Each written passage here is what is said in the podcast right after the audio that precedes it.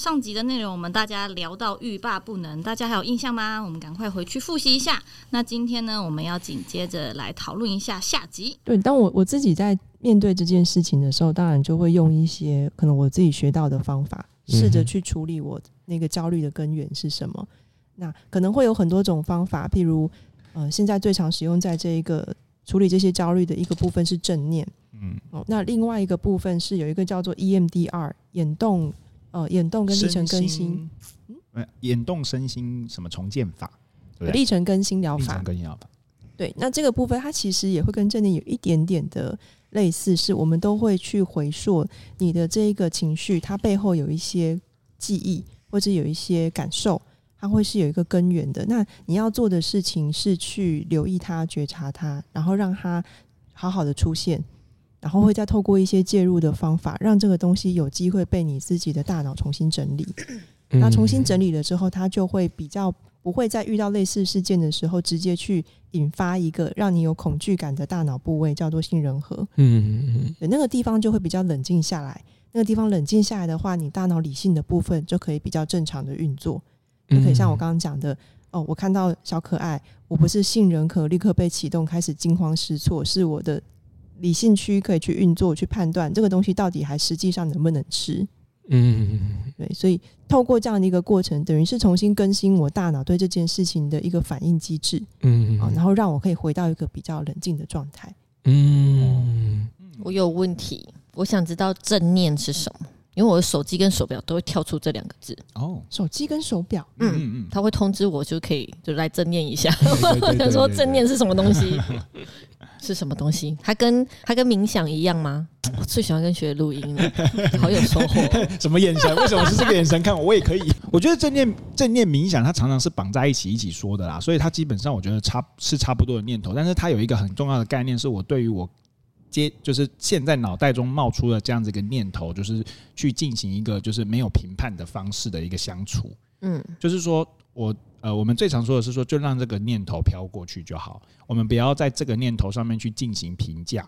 比如说，因为那个评价，就像刚刚学姐说，它可能就会唤起你的生理机制，导致你的情绪中枢，杏仁核是情绪中枢嘛，所以它就会让你的情绪中枢去做波动。然后你的情绪出来之后，它就会去影响你的理性判断。所以它就是透过，就是我很强制的去控制，啊、呃，不，也不是强制啊，我很就是去练习。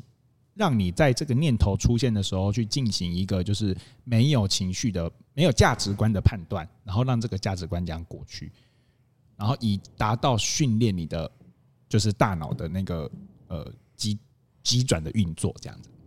所以当下我们在注意的不会是我应该要如何去看这件事，而是我现在是如何，我现在的念头跟情绪是什么。还有我的身体是如何对这个情绪有什么样的反应，是去观察这件事情。因为我发现很多人在去思考自己所谓思考自己的一些念头的时候，其实他们是要急着去评断或者告诉自己应该要怎么想。但正念它就是你停下来做这件事，你只是去观察你现在的念头跟情绪，还有身体感觉是什么。是。所以，那我可以聊一下我的 Gogoro 吗？什么意思？就是我是一个，我我觉得我是一个蛮习物的人，嗯、就是我的东西如果有擦伤或者是对，就是呃有擦伤或者是凹凹痕，我会很难过。嗯，对，我以前也会这样，小时候。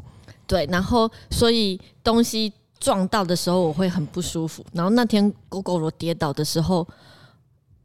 以我以以前的状况，我会很懊悔，然后去想为什么当刚刚那么不小心，我如果刚刚没有做这样这样这样的话，我就不会发生这件事情。嗯，然后就会开始陷入责备自己。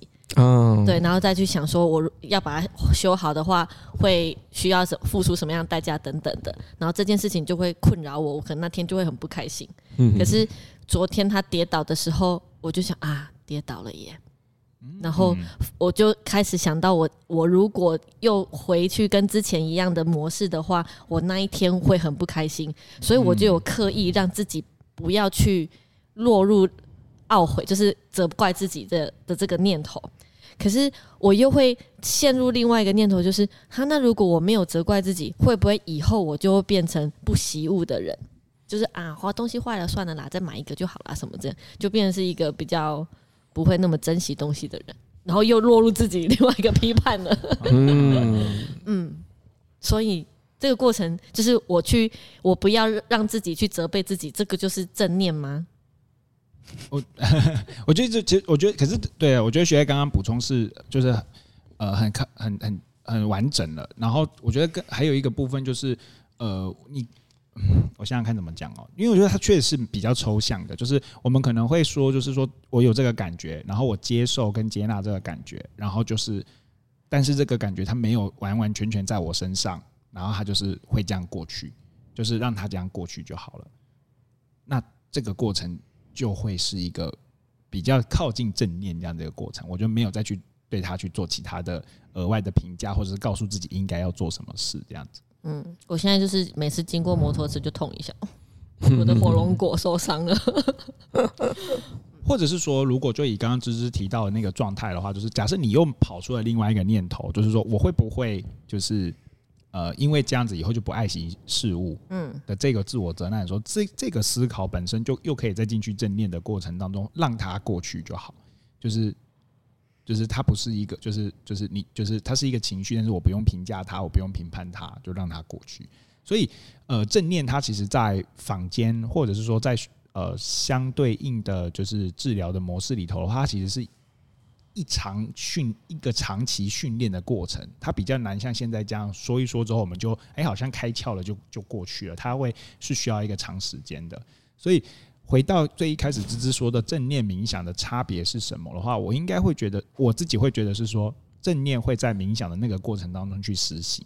对，那至于冥想会不会就是正念，我想那个是另外一回事。这样子，嗯嗯，所以我要怎么放下我的 Gogoro？嗯，我看到他就难过，怎么办？那你就去修理他。为了那一点点 去修理，我觉得师傅应该会拒绝我。他会说：“你要不要就是弄？等你等你，就严严重一点再来。”对对对，弄坏多一点地方再一起来换。所以这时候你可以正念的话，你就会去观察、观想到说：“哎，我有一个，我觉得我去修理师傅会怎么看我？嗯，我会害怕，就我会观察到，哎，我有一个面对师傅，我要修理这个小东西，我我会有一个害怕的感觉。你就观察到自己的这个东西，嗯、对，然后你关了之后。如果他现在就还在，你就知道哦，我知道我有，好像是先让他这个样子哦，嗯，或者是我们就可以直接对这个东西去做一些回应，例如说，那真的是这个样子吗？那如果真的是这个样子，是不是我其实可以真的去修理？嗯嗯就好了。那这个东西它是不是很合理？嗯，的一个感受。如果不合理的话，你也可以停下来再多观察一下，是为什么我会有这样的一个念头跟情绪？它是不是让我想到了一些什么事情？就可以继续的往你内在里面的去观察。学心理的是不是常常停很常停下来想事情？走路走一走停下来，我想一下，想一下事情。嗯，对对对，我觉我觉得刚刚那是一个很有意思的讨论哦，就是芝芝，然后跟那个点还有学姐这边讨论。我觉得一个很有意很有意思的地方是，就是因为其实芝芝表就是不是表达的是一个我们正常人遇到问题所产生的情绪反应，我们要如何去面对它？嗯，对。那可是点跟学姐。这边给那个芝芝这边的结论会更多，会是我们在这过程中，我们会去发现我们的情绪如何出现，如何产生，那它会影响我们怎么样的行为？那究竟这个行为，我们到底该不该去依循，或是我们该不该去评价它？嗯，对。那事实上，我觉得在我们正常人的逻辑里面，我们其实会很希望听到个答案是：你现在告诉我，我现在做，我就不会再这样子的。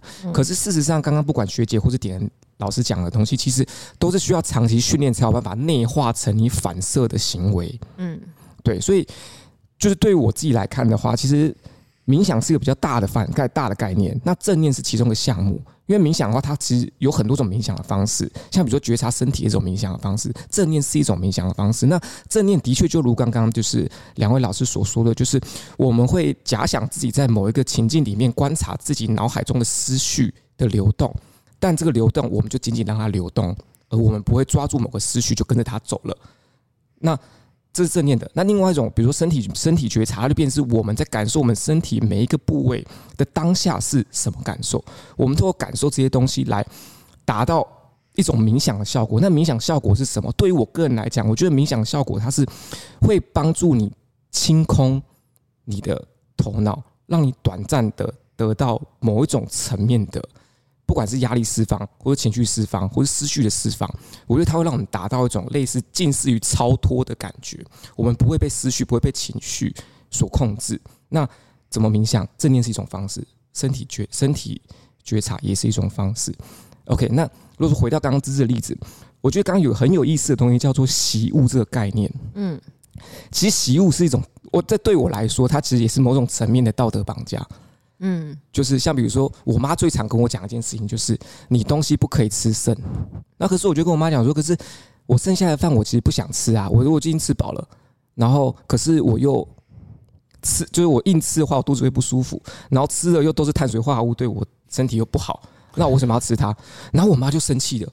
你这样子，你以后就会下地狱，你就会怎么样？你就会娶到一个华明都是这个的老婆。我妈就用这种方式在跟我讲，跟跟我沟通。然后后面我还是不吃，我妈就自己把这个东西吃掉了。所以我就去，就是因为我妈就陷入现在一种，我不能说她这种方式是错的，但是我妈的思维方式，她就是觉得说，人呐就是要爱惜食物，嗯，不爱惜食物会遭天谴，这是她一个很直觉的价值判断。她已经用这个生长很久了，所以她用这种方式在评断我。那我觉得，就是我跟她相信的东西是不一样的。所以我没有他这种捆绑，没有这种价值捆绑。那但是今天浪费食物好或不好，我就可以去想，就是我们为什么要珍惜食物？我们是真的是关心这个大地跟关心做食物的人吗？如果说我们认同这个，那我们就用这种方向去爱惜食物，就看我们相信什么。不是，是怕天遭天谴。那就 如果说这种方式会让大家心安，那就用这种方式去爱惜食物。那我觉得说在习在习物这个概念的话，如果说今天。习物它并不成为某种道德约束，绑架我们，造成我们的心理负担，那这个习物就 OK。但是如果这些习物它成为某种对我造成我们某种心理压力，就是让我们会有一种就是我很多东西我都不敢用，比如说我新买的东西我不敢用，又怕用了它就脏了，用了它就坏了。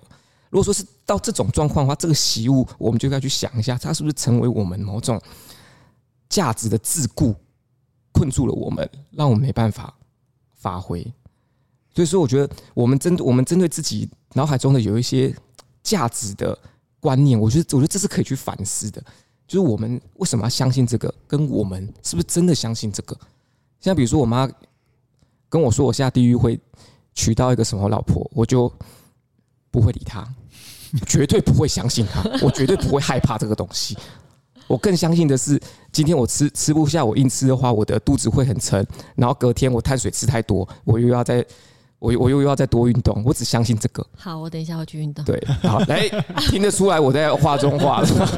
没有对，所以我觉得刚刚那个刚刚那个对话的方向很有意思的是，就是因为就是点恩老师跟黄英老师他们其实讲的这些东西，其实是需要我们长期实践，我们才有办法内化成我们今天真的遭遇到一个状况，情绪来了，但我们没有被情绪带走。这是要长期训练之后，我们才有办法变成这样。所以，我们不太能够就就像刚刚质问的问题，就很很关键，就是所以心理人是不是常在想事情？就假设我今天去碰到修车厂，然后修车厂讲一句话让我起反应，我就在那边沉默十分钟，因为我在觉察我的情绪，因为这样也太奇怪了，所以就不太可能这样。反而我们更多的会是在我们事，我们会用事后练习的方式。哎，我刚刚是不是发生什么事情了？然后这种东西我们练习久了，练习久了之后，会在某一个瞬间，你在当下发生的时候，其实你就感觉得到，嗯，然后你不会再被它影响，嗯，对。那这样子的话，我们就往我们想要的方向再往前进了一步，嗯，对。然后从此我们在面对事情的时候，我们可能会以一个更平静的方式来去应对，嗯，对。所以我觉得这是一个很有趣、很有意思。我觉得不止就是，反而是我们我们个案们，就我跟芝芝。就是我们个案们，反而要有我们要有一个去找心理师前，我们可能自己要有心理准备。就是其实很多东西都需要练习，我们不可以抱着一种速成的方法去找心理师，然后要求心理师马上给我们一个答案。对，我觉得真的会是这样，所以这也要跟听众们稍微解释一下这个地方。嗯嗯，是啊，所以我觉得那个改变其实有时候是潜移默化的啦。就像刚刚曙光后面举的那个例子，就是说。到某一天的时候，也也也有点像学姐今天提到的这个部分，就是到某一天某一件事情发生的时候，我已经不再用过去的那个情绪或者是方式面对的时候，你就发现改变来了。对，对我的改变，我的改变出现了。对，可是那个过程当中，是你已经经历过很多次反复的去对你自己内在做一个整理，然后重新调整过后的结果。哎、欸，我想问大家，小时候会不会害怕使用橡皮擦？因为橡皮擦屑屑吗？不，因为你刚买来橡皮擦，橡皮擦是这种长方形的，很完整，很漂亮。可是你一用，它就有一个边角就没了，就不好看了。所以有时候我们新买的橡皮擦，我们小时候其实都不太敢用。我小时候是这样啦，所以我都用别人的。然后我自己的橡皮擦就好好的躺在那边，非常漂亮，包装都没拆。你们会有不会有这种情况吗？不会，不会吗？哦，只有我。我我是我会，但是我没有你那么严重，我还是会用我自己的橡皮擦。哦，我可能就就用你的，我就会用你的，因为反正你不会嘛。可是我不太会把我的橡皮擦给借给别人用，因为他用的习惯跟我的不一样，他就会把我的他就会把我橡皮擦的形状弄坏。对，我会很坚持，你只能用我现在在用这边，我不要另我不要两边都被用过啊。嗯，对，然后我在用的时候，我会让它四个角是平均的。我。早上用这边擦，我下午就用另外一边擦。啊，就是最后它要变成圆的嘛，对不对？对对对对对，那我也是，我也是。但它一定不能用屁股用，它如果不能双头，对，不能双头，双头就过分了。嗯，所以我他如果跟我借橡皮擦，我会交代说你只能用这边。那你要跟亮亮讲说，就是会用双头的男生不要 不要接近。那交男朋友先看看他怎么用橡皮擦，这样是不是？好严格啊！因为我记得我那时候，我发现我这我有这个状况的时候，我就知道我好像有点怪怪的。啊，你好小就觉察自己了。我我那是到后面我才发现这件事，就是事后回想发现我有过这段经历。然后我发现我后面有一阵子发开始不会这件事情，是因为我橡皮擦不不见了，就是我橡皮擦都不见了，我还怕什么东西？他们现在小朋友没有这个困扰，因为他们现在小橡皮章长得跟笔一样。嗯，对对对，推出来，对对对对对。就没有那个双头用的这个困扰哦。可是橡皮擦有这个这个有点题外话，但是橡皮擦有只有蜻蜓牌好用，其他都不好用。你们知道这件事吗？有一个有一个很类似蜻蜓牌，但是它是白色的皮，它很难用，真的吗？只有蜻蜓牌好用而已，其他的都不能用。就像那个笔芯只有 Pentel 可以用，其他的不行用。那你会借文具给同学吗？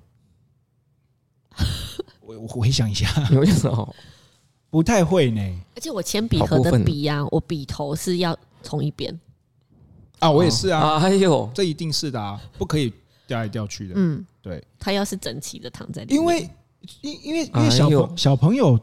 就是因为我的同学都是都是都是像比如说像芝芝这样子的同学，所以他们不会有借文具的困扰啊。你没遇过像我这种类型的同学？就是这种同学，他们会去就是自己借来借去，然后弄丢。不会，我们会借你这种，我们会我们会分辨谁的文具好，好坏。芝芝芝芝这种尤其是好文具的。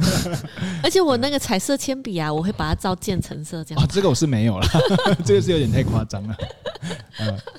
对，我会把它当个同色系、暖色系的摆在一起，冷色系的摆在一起。嗯嗯，哇，太专业了吧，越来越专业。叔公不知道为什么 这是一个很很很莫名的坚持。叔公是不是连铅笔盒都会弄丢？没有，到后面你铅笔也不会带。就你到后面会发现，你是你你会有个教室都是我的铅笔，对，因为你会有个进程，就一开始就很爱惜自己的东西，就铅笔什么都放好好，然后到后面就铅笔放抽屉，然后在后面铅笔连带都不用带。那你们书会包书套吗？会啊，一定要包。我书套用别人，你这个叫你是小偷吧？你 隔壁同学在用书套的时候，隔壁同学就是发新书，然后他就拿书套一个放在中间，然后开始在装柜，跟他拿着书套来一起装货。你很坏哎、欸，你这个坏学生。回头哎，我书我书套那种书套包完了。哦，我觉得包书套也是，书套有一个雾面的，雾面的比较好用。对我同学都雾面。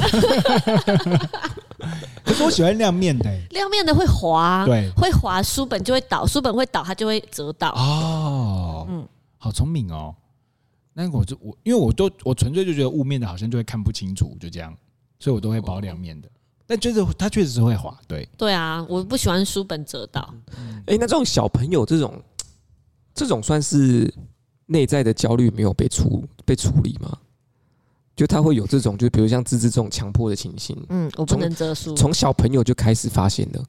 我觉得所有的特质都是，只要他没有造成你的痛苦，他都可以就是一个特质。对哦，那这个特质我们应该称作什么？好宝宝。可以 给他一个名字叫好宝宝特质。就这种特质要叫什么？对，可能他就是会比较呃注重那个规律，嗯。哦，或是注重他有自己的一些规则，嗯那个规则性的东西，他会比较在意。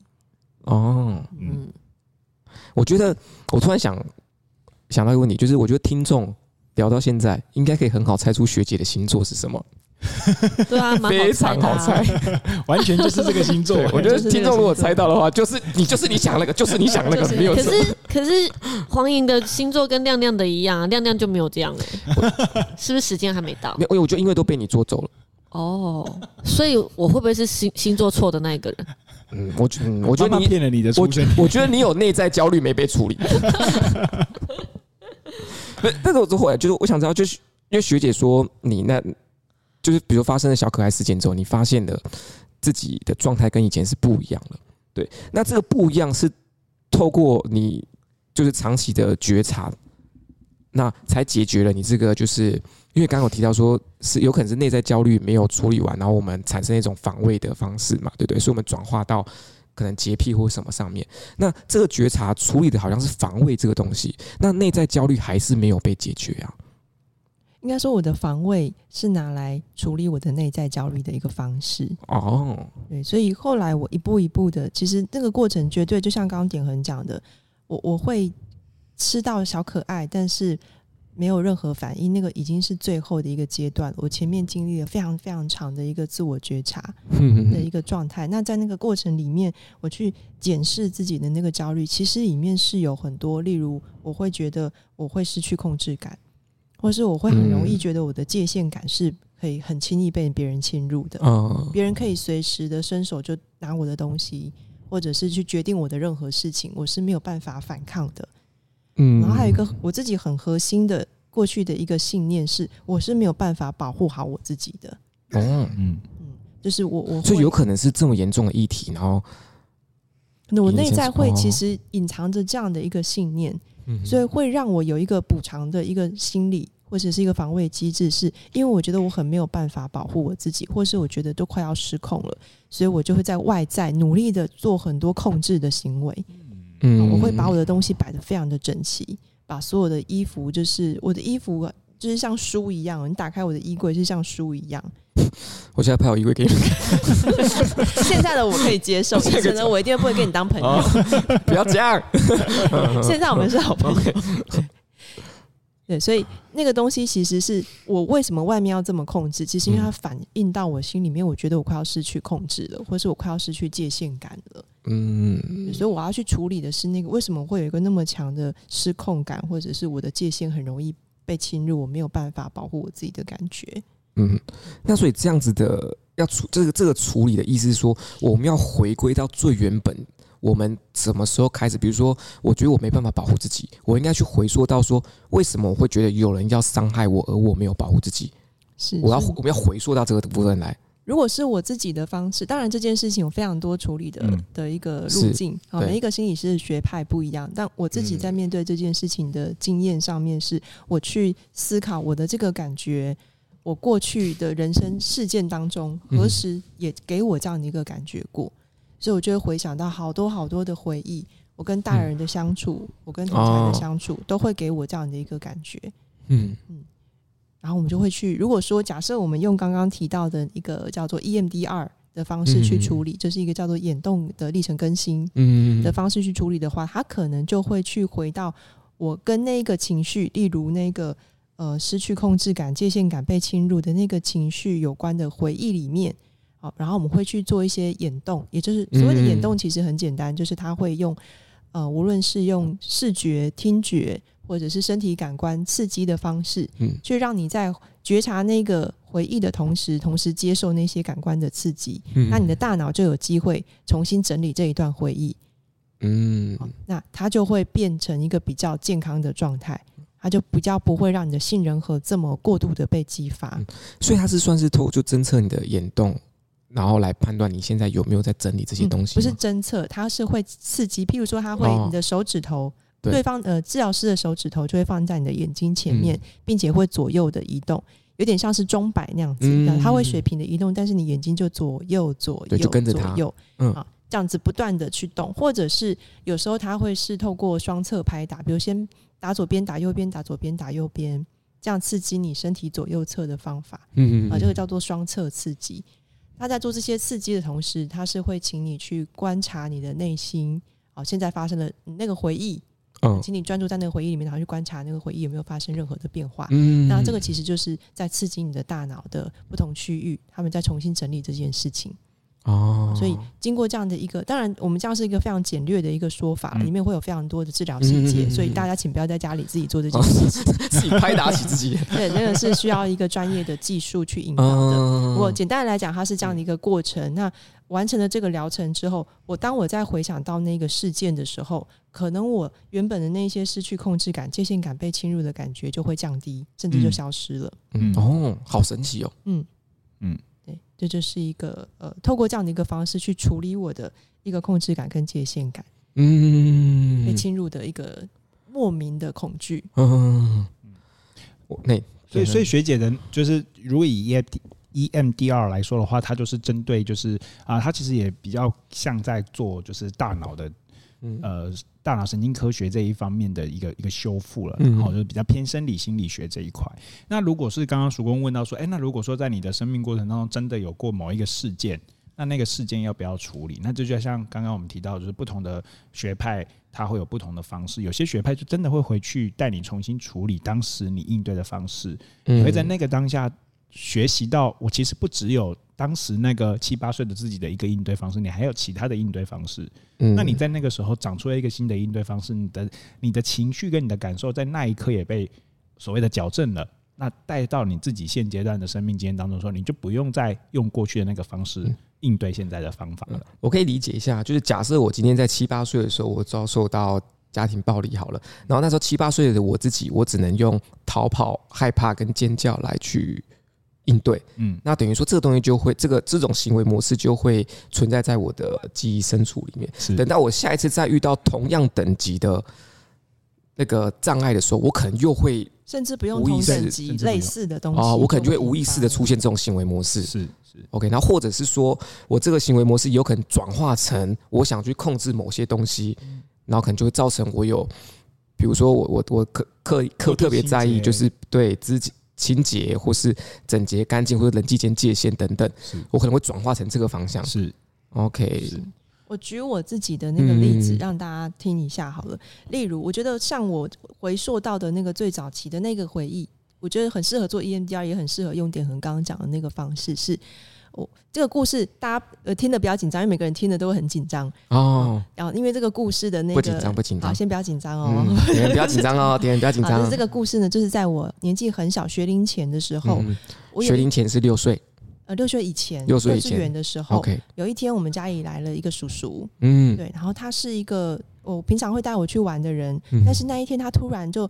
偷偷摸摸的叫我进到我们家的厕所里面，就他跟我两个人，嗯，然后说他有一个礼物要给我看，嗯，好，所以我们两个就我就蹲在马桶前面，然后他也就站在马桶前面，让我把我的手伸出来，然后他就说来礼物给你，然后就把他的手放在我的手掌上，打开是一只超级大的小可爱，嗯，哎，好可恶，然后当下我就整个愣住了，然后我就只感觉到那个小可爱在我手上的触感是真的活的，活的。哇塞！然后那个叔叔就是，他就带着得意的笑容，哈哈哈哈哈的打开那个厕所的门，就自己走出去了。哇！金价贵婚啊！金价贵婚！你是说叔叔是乐色？对，所以这个回忆里面其实就会有很多，其实就会对应到现在我那个洁癖里面很多的元素。一个是脏，嗯，一个是蟑螂，嗯，一个是我对人的不信任。嗯，一个是我，一个是失控了，就我不知道如何去应对这件事情，我没有办法保护我自己。嗯，对，所以像这样子，我们就会透过一些方式去回溯到其实一个很原始的一个回忆。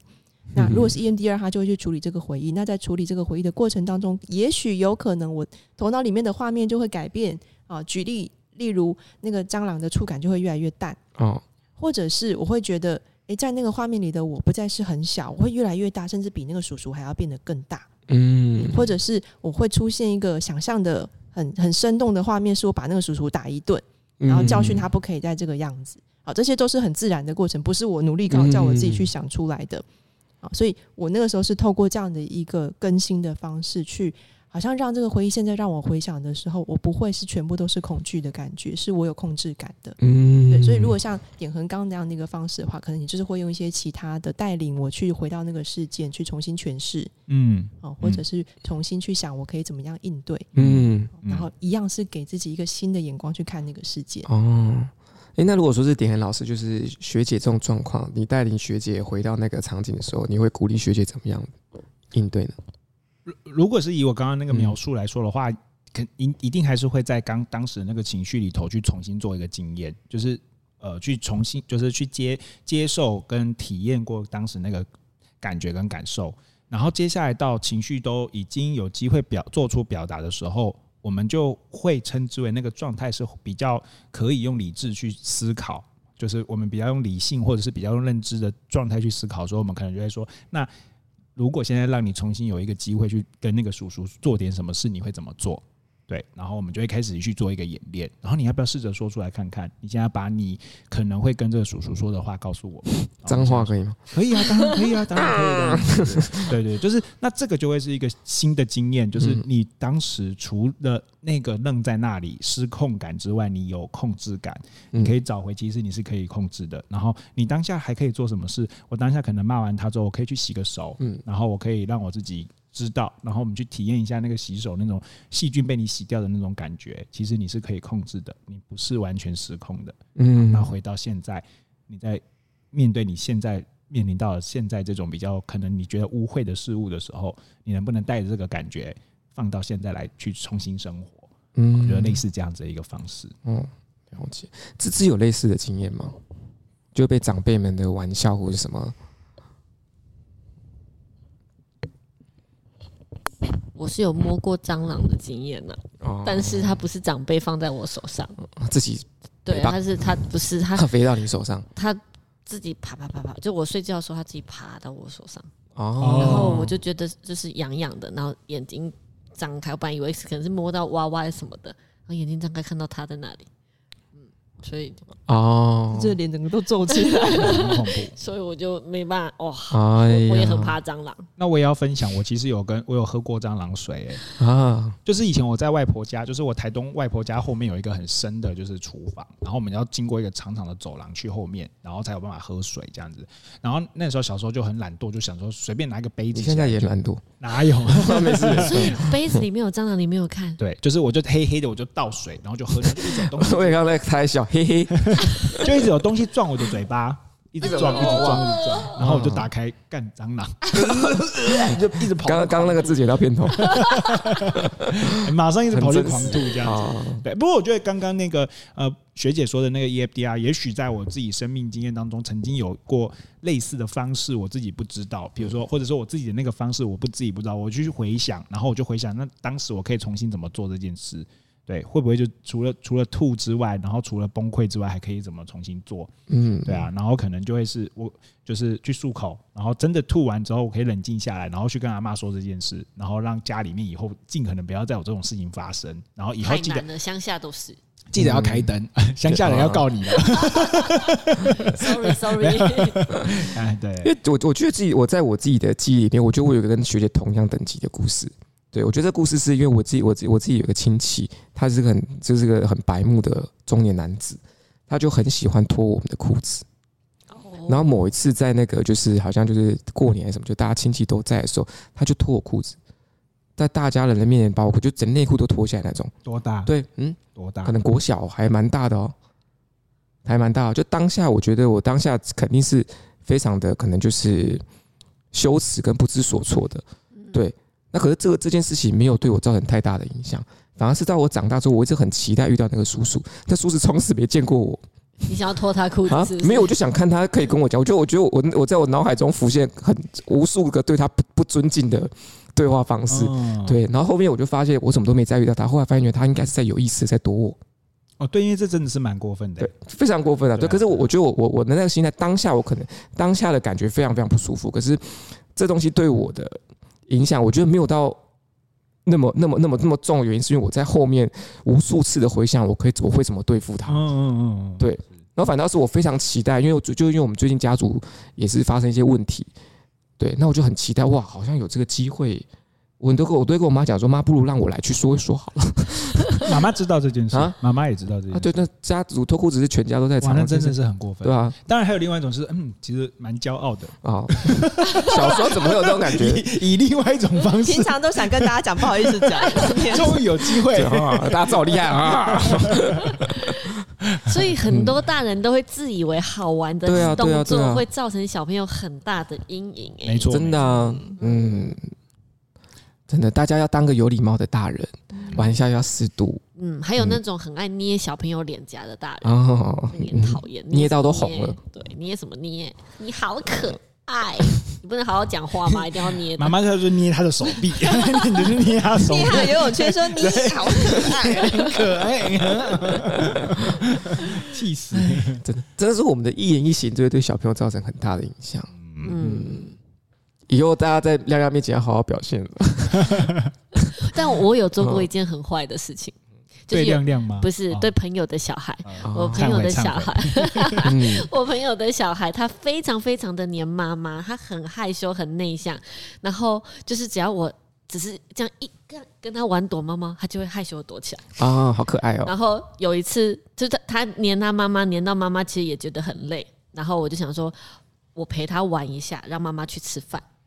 然后我就故意把他抱走，然后他就开始大哭，然后我就跟他说：“他说说我带你找找妈妈，我带你去找妈妈。”然后就越离妈妈越来越远，越来越远。好坏哦，好坏，好坏，太坏了吧？然后他就看妈妈离他越来越远，那妈妈笑得越来越开心。好坏，这可这可能会有阴影哦。他小时候有阴影，他小时候要花一些时间，而且他那一天就用同一个方式让不同啊叔叔阿姨这样。抱着哭吼叫，好惨哦！我觉得你们要出一笔钱，让他长大去处理这个回忆。我等一下跟他妈妈忏悔一下，可能要注意一下你儿子的心理状态。可是感觉蛮好玩的，好想参与哦，参与把他弄哭的过程。对，好啦，那这一次学姐的个人议题，从洁癖带到内在的焦虑，还有她是如何从焦虑转化成洁癖这种行为的。对，相信大家已经可以猜出学姐什么星座，居然是这样做解。对对对，是啊，而且我觉得今天这一集的那个细节是非常非常多的，对，它里面呃也蛮多，就是我们说的呃专有名词之间的差异，然后还有它的形成之间，可能你稍微去做一些分辨的部分。对，所以我我今天在听的时候就想说，或许这一集真的会蛮需要多花时间重复听几次，或者是如果有一些。大家不不了解的地方的话，或许上网查一下，或者是走进咨商室里头去跟心理师做一个呃讨论，我觉得也会是一个好的选择。啊。而且我觉得说不定就是如果说那个大家其实讲不清楚自己的状况，然后觉得在节目中听到有跟你状况类似的案例，说不定你也可以把那个节目的片段截取，就直接让给心理师听，这样也可以帮助那个咨询师他们更了解你的状况到底发生了些什么。嗯，对。OK，好啦，那。我们的个人议题系列走了两个月，这么久哦？对，四个人呢，通通都讲完了。希望大家会喜欢这样议题。然后，如果大家有什么，不如现在找你妈来录个人议题，可以啊，录个一个礼拜。对，如果大家有什么其他的想法想要给我们的话，都可以留言，让我们知道喽。